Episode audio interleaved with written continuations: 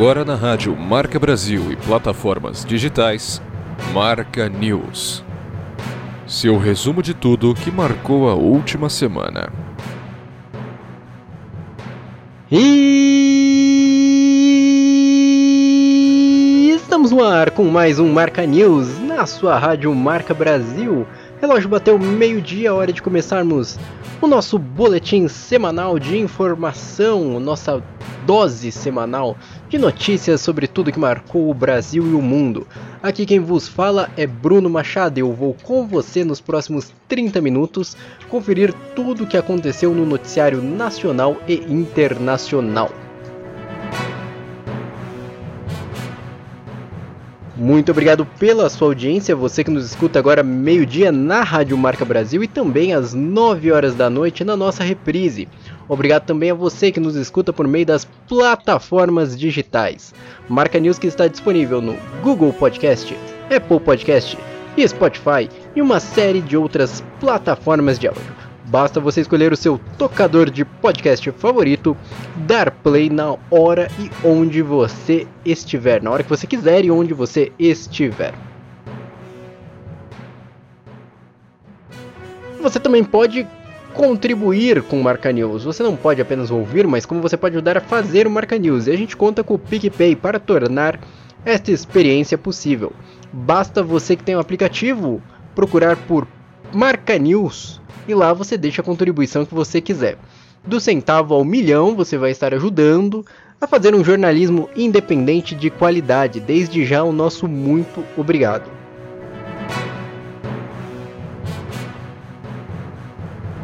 E uma semana que foi uma semana um pouco mais curta, com um feriado aí no meio. A gente achou que no meio de uma terça-feira era domingo, aí depois domingo veio a quarta, quinta, sexta e acabou. Estamos no domingo de novo. Muita coisa aconteceu e a gente vai conferir agora tudo o que rolou e olha que o programa de hoje tá recheado, hein? Vamos lá, solta a vinheta do nosso primeiro quadro, nosso giro pelo Brasil. Marca News Brasil.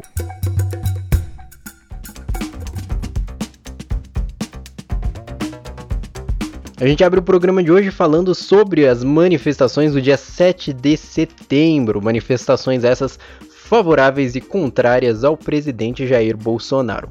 Bolsonaro convocou a população para ir às ruas protestar contra o STF bater de frente contra as decisões do Supremo Tribunal Federal. Já chegou, chegou até falar que era um ultimato contra o STF. A gente trouxe isso no programa passado. Pois bem, Bolsonaro participou de atos em Brasília, em seguida foi com um helicóptero presidencial para a Avenida Paulista em São Paulo. Nas duas ocasiões, Bolsonaro atacou diretamente o Supremo Tribunal Federal, mais especificamente os ministros Alexandre de Moraes e Luiz Roberto Barroso. Bolsonaro chegou a dizer que não iria respeitar daqui para frente as decisões do STF e atacou não apenas o ministro Alexandre de Moraes, mas a pessoa Alexandre de Moraes, com ofensas, palavras de baixo calão, que é, a gente não espera que parta né, do líder da nação. Pois bem, é, as declarações do Bolsonaro despertaram o medo de um golpe político, uma ameaça à democracia, aos direitos básicos constitucionais, ao ataque à Constituição brasileira, impactou diretamente a harmonia entre os poderes que já estava muito fragilizada. Uh, as declarações do presidente repercutiram também na Bolsa de Valores com uma queda drástica na, na Bolsa como um todo, alta nos juros, a gente ainda vai falar disso no programa mais para frente, e também uma disparada do dólar. Tudo isso em dois discursos em um único dia. No dia seguinte às declarações, foi a vez de Arthur Lira, presidente da Câmara, Rodrigo Pacheco, presidente do Senado, Luiz Roberto Barroso, do STF, também presidente do Tribunal Superior Eleitoral, é, responder a Bolsonaro dizendo todas as declarações como um todo é, defendiam a democracia e a harmonia entre os poderes. A gente ainda vai repercutir muito sobre esse assunto, porque a gente falou no começo do programa que a semana foi curta, mas deu tempo de acontecer muita coisa nessa novela chamada Brasil.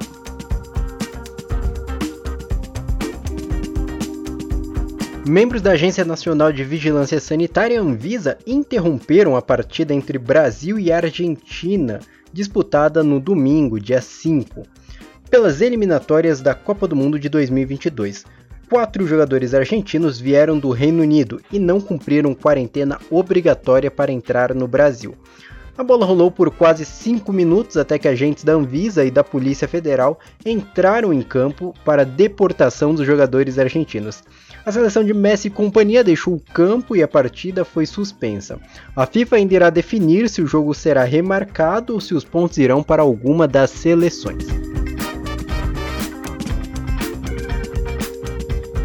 O ex-jogador de futebol Pelé foi internado na semana passada para retirada de um tumor suspeito no cólon. Pelé está na UTI do Hospital Albert Einstein em São Paulo e, segundo o boletim médico, se recupera bem. Vamos conferir mais detalhes na reportagem o hospital israelita Albert Einstein atualizou o estado de saúde do craque Pelé nesta sexta-feira. Em nota, os médicos afirmaram que o paciente vem se recuperando de maneira satisfatória, encontra-se consciente, conversando ativamente e mantendo sinais vitais dentro da normalidade. O rei do futebol foi operado no sábado para remover tumor suspeito no cólon, detectado durante um check-up de rotina. A expectativa era que Pelé fosse para um quarto na terça-feira, mas o ex-jogador segue em uma unidade de terapia intensiva. No Instagram, o maior camisa 10 da história disse que se sente melhor a cada dia que passa e agradeceu todas as mensagens de carinho que vem recebendo o maior artilheiro da seleção brasileira, que vai completar 81 anos no dia 23 de outubro, deu entrada no hospital várias vezes nos últimos anos para tratar problemas de saúde. A última foi em 2019, quando foi internado em Paris e transferido para São Paulo para retirar um cálculo renal.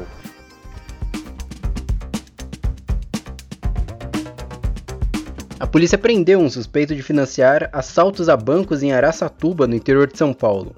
Paulo, Gra Paulo Gabriel, de 36 anos, foi detido junto com a esposa. O homem foi preso em Sorocaba, onde levava uma vida de luxo. A polícia também encontrou documentos que ligavam o suspeito a uma facção criminosa de São Paulo. Segundo o sujeito, o assalto em Araçatuba custou cerca de 600 mil reais. Um mecânico de 25 anos que estava no local também foi detido. Até o momento, sete pessoas de participarem do assalto em Araçatuba foram presas.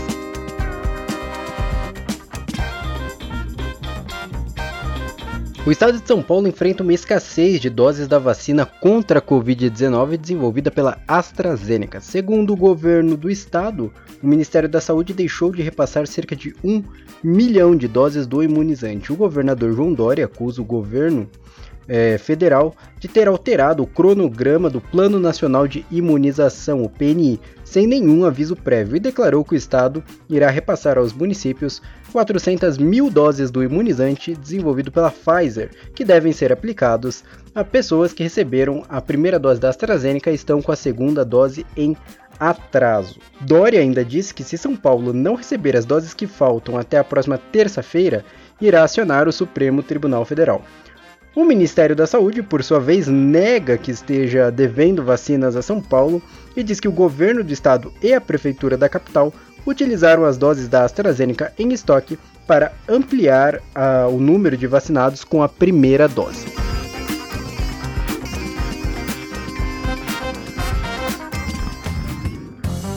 Finanças, com Marcelo Scalzareto Correia. Boa tarde, pessoal. Hoje eu gostaria de falar sobre Pix, mais voltado para segurança, a utilização com segurança. O Pix está vindo desde novembro de 2020. Ele atingiu um patamar muito bom, próximo ao dinheiro vivo e utilização de cartão de débito, por conta das facilidades de transação, transferência automática sem custo, 24 horas por dia e sem limite de valor. Acontece que com essas facilidades aumentaram-se os riscos e a bandidagem aproveitou da situação, fazendo o sequestro relâmpago.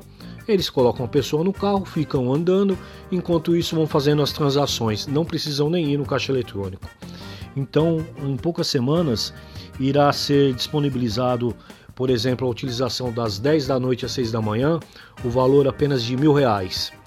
Outra coisa, para um valor, cadastrar um valor maior ou por um favorecido, é, ficará 24 horas a 48 horas para poder fazer essa transferência à noite, um cadastro antecipado.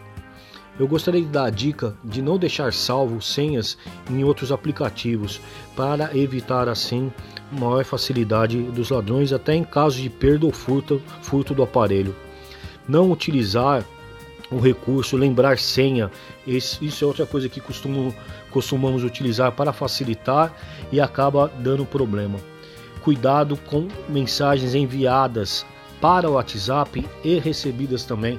Eles estão chegando até trocar foto da pessoa para tentar ludibriar e pedir dinheiro. Muito cuidado com isso, ok?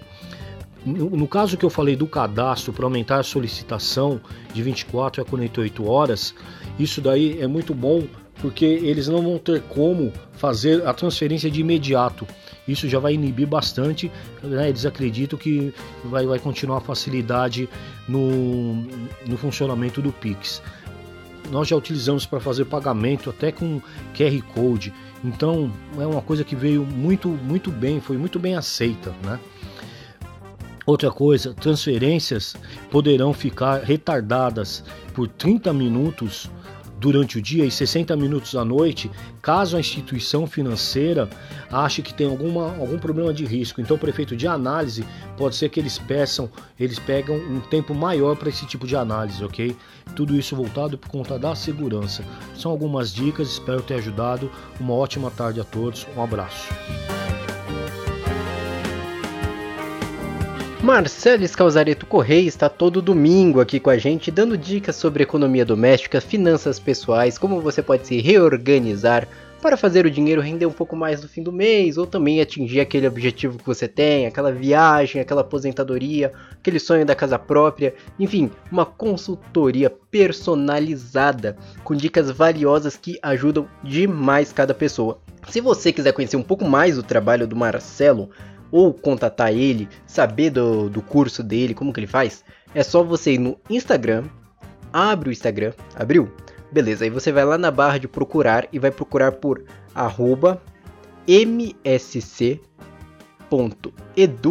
de educação, educ, ponto financeira, arroba msc.educ.financeira, repetindo, arroba msc.educ educ, financeira. Lá você vai achar o Instagram do Marcelo, que já tem umas dicas muito bacanas. Vai poder entrar em contato com ele, agendar a sua aula, conhecer um pouco mais do projeto, ver no que ele pode te ajudar. Vale muito a pena, principalmente na atual situação que a gente passa no país. Muito obrigado pelas dicas, Marcelo, e até semana que vem.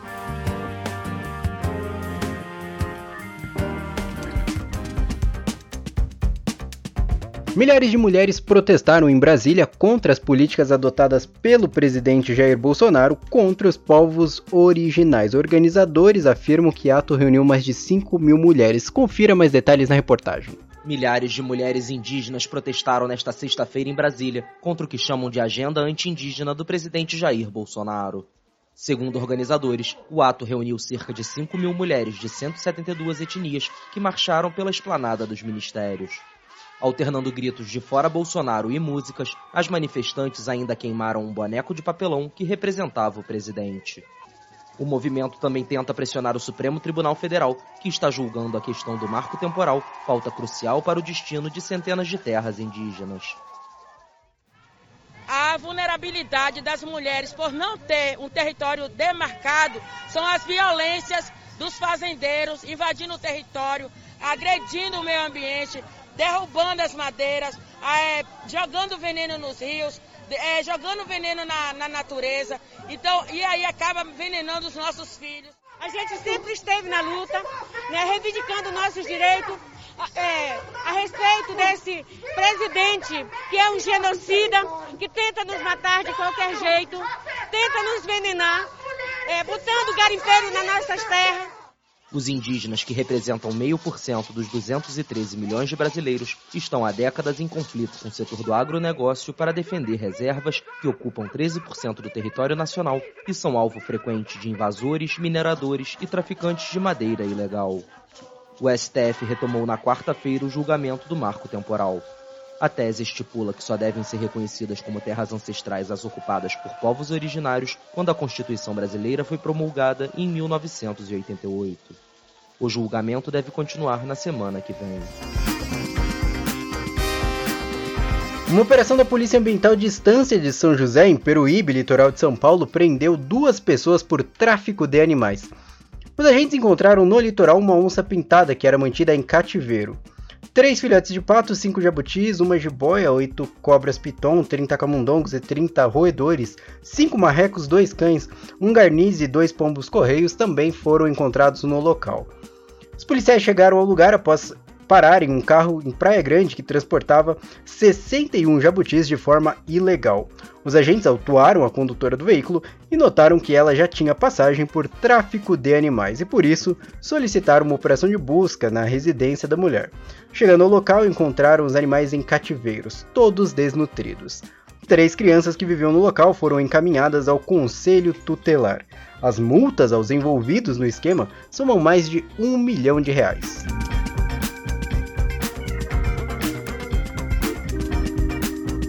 Talvez você que me escute goste de futebol, sinta falta de ir a um estádio, ansiar pela partida logo na entrada, pelos portões, pular com a torcida, comemorar um gol feito, lamentar um lance perdido. Pois bem, essa saudade vai ter que esperar mais um pouco, né? Vai ter que durar mais um tempo, pois a CBF decidiu que as partidas do Campeonato Brasileiro seguem sem público. Confira mais detalhes na reportagem. A CBF confirmou nesta quarta-feira que o Conselho Técnico da Série A do Campeonato Brasileiro decidiu que a competição vai seguir sem público nos estádios. As arquibancadas ficarão vazias até que autoridades públicas de todas as cidades dos clubes participantes autorizem o retorno das torcidas. A decisão foi tomada em uma reunião com 19 dos 20 clubes participantes da competição por unanimidade, buscando garantir a isonomia total no torneio. O Conselho Técnico da Série A, que conta ainda com representantes das federações de técnicos e atletas e da Associação de Árbitros, vai voltar a se reunir no dia 28 de setembro. A pauta vai ser a mesma, e até lá, CBF e clubes vão intensificar os contatos com as autoridades sanitárias locais para buscar as autorizações necessárias. Na terça-feira, o Flamengo recebeu aval da Secretaria de Saúde do Rio de Janeiro para a realização de três partidas como eventos teste, com 35, 40 e 50% da capacidade do Maracanã, respectivamente. Um protocolo foi definido para a compra de ingressos, que inclui o cadastro em um sistema online, comprovação de vacinação e teste PCR ou antígeno para a Covid-19 48 horas antes do jogo. Durante as partidas, distanciamento social e o uso de máscaras vão ser obrigatórios. No pós-jogo, a Secretaria Municipal de Saúde pretende acompanhar os espectadores por 15 dias. Marca News Mundo.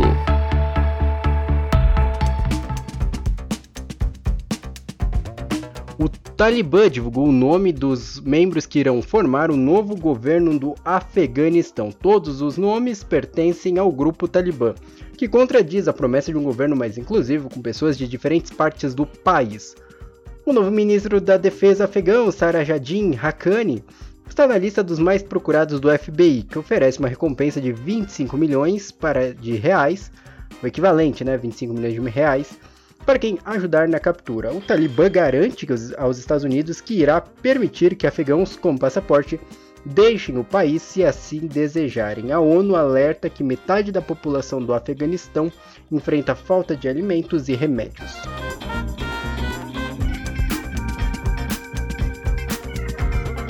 A Coreia do Norte recusou um lote com 3 milhões de vacinas oferecidas pela ONU ao país. A agência de notícias norte-coreana afirmou que Kim Jong-un apelou à plena disponibilização dos meios materiais e técnicos para reforço da preven de prevenção de epidemia.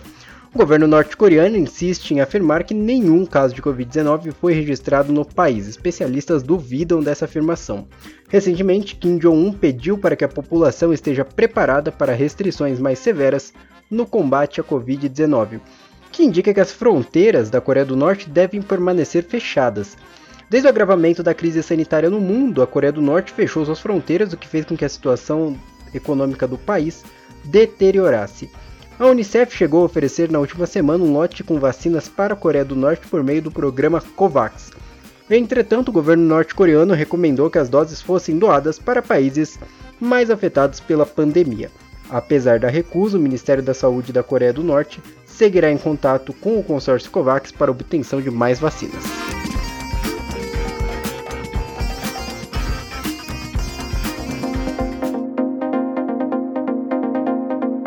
Vésperas das eleições nacionais na Alemanha, uma pesquisa de intenção de votos mostrou que o partido da chanceler Angela Merkel, a União Democrata Cristã, tem apenas 19% das intenções de voto de acordo com os dados da consultoria Força. O principal rival da CDU, o Partido Social Democrata, tem 25% das intenções de voto. O Partido Verde está em terceiro com 17%. Já o Partido Liberal, chamado de Democratas Livres, tem 13%. O SPD só conseguiu a liderança nas pesquisas no último mês. Assim, há uma grande incerteza a respeito da eleição que determinará o rumo da Alemanha, a maior economia da Europa e o país mais populoso, depois de 16 anos da liderança firme de centro-direita de Merkel. Para combater a superlotação turística, as autoridades de Veneza, na Itália, estão monitorando cada pessoa que coloca os pés na cidade. Um total de 468 câmeras de circuito fechado, sensores óticos e um sistema de rastreamento de telefone celular são capazes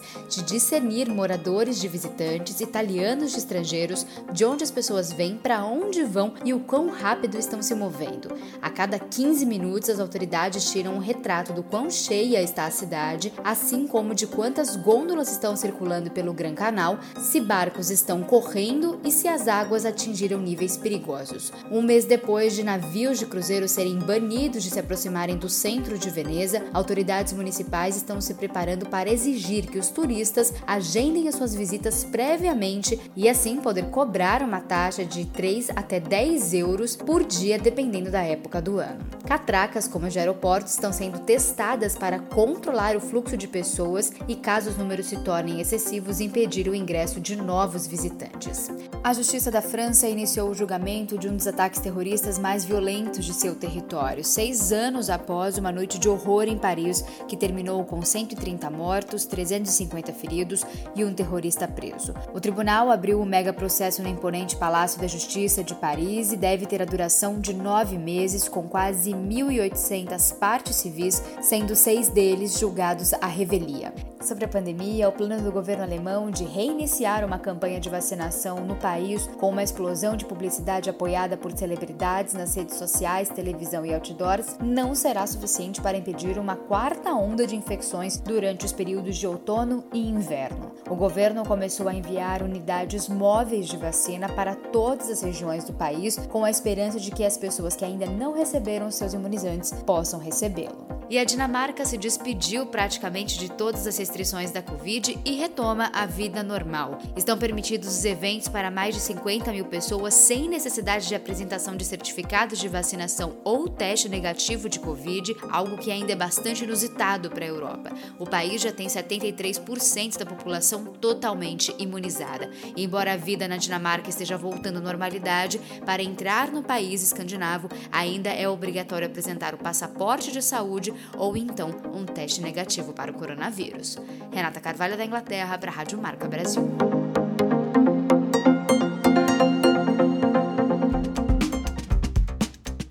O Zoaquário de Madrid tem novos moradores. Um urso panda fêmea deu à luz a dois bebês pandas. Veterinários avaliaram os filhotes que passam bem estão com a mãe. Esse programa não é só de política, tragédias, também falamos de bichinhos. Vamos conferir mais detalhes na reportagem. Os pandinhas que nasceram no Zoo Aquarium de Madrid passam bem. Veterinários examinaram os gêmeos que pesam 171,4 e 137,4 gramas. O sexo dos filhotes ainda não pôde ser determinado. Os dois vão ficar com a mãe, Rua Zuibá, mas contarão com o auxílio de uma incubadora nessas próximas oito semanas, que são essenciais para o desenvolvimento deles. Segundo o zoológico, o nascimento dos gêmeos foi uma grande contribuição para os programas de preservação de espécies de extinção. A reprodução dos pandas é complicada, seja no cativeiro ou na natureza, segundo os especialistas, poucos animais possuem interesse em se acasalar. E mesmo quando há interesse, não sabem como realizar o ato. Além disso, as fêmeas só entram em período reprodutivo uma vez ao ano por um ou dois dias. O panda gigante é listado como uma espécie vulnerável pela União Internacional para a Conservação da Natureza, com menos de 2 mil indivíduos soltos em seu habitat.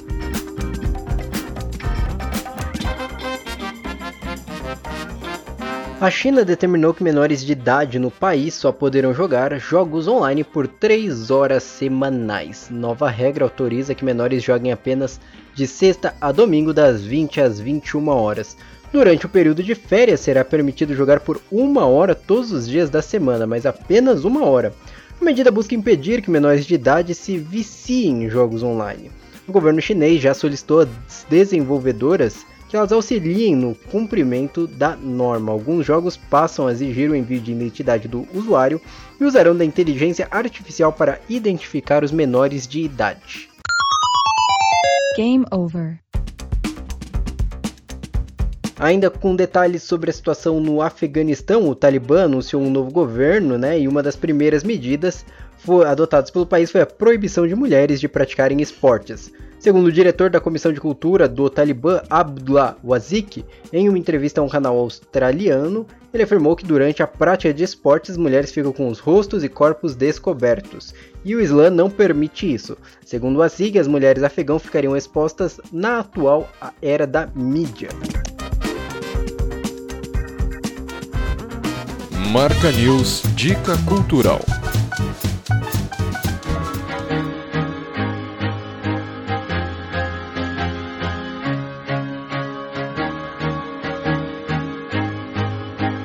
A nossa dica cultural de hoje é para quem quer fazer o bem. O Shopping Metrô Tucuruvi, em parceria com o Banco de Sangue e o HEMO, participa da ação Amor se Doa. Os visitantes do shopping center poderão contribuir com os bancos de sangue que estão tão afetados neste momento de pandemia. A ação vai até o dia 15 de setembro. Para doar sangue é preciso pesar mais de 52 quilos, ser, estar entre, ter entre 16 e 29 anos, não ter feito nenhuma tatuagem nos últimos 12 meses. Também é recomendado que a pessoa esteja descansada e não tenha feito nenhum, não tenha consumido nenhum alimento gorduroso na véspera da doação. É, o local para você doar fica ali em frente às lojas americanas. É uma atitude muito bacana que pode ajudar realmente a salvar vidas. O Shopping Metrô Tucuruvi fica na rua Parnabi, número 218, no Tucuruvi, zona norte de São Paulo. É uma oportunidade de salvar vidas, pessoal. Vamos lá, todo mundo contribuir. E não apenas na pandemia. É uma atitude bem bacana que, se você puder ter condições e quiser mesmo ajudar o próximo, é muito legal você adotar esse hábito assim que você vai estar ajudando mesmo quem precisa.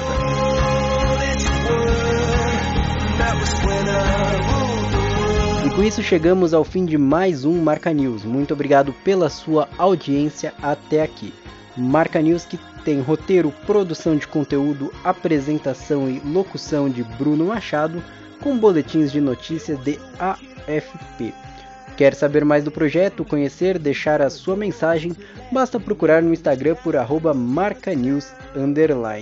Lembrando que você pode ajudar a fazer o Marca News procurando no PicPay por marcanews deixando a contribuição que você achar necessária. Desde já, muito obrigado pela contribuição, pela audiência e pelo apoio. Nos encontramos na semana que vem. Até lá!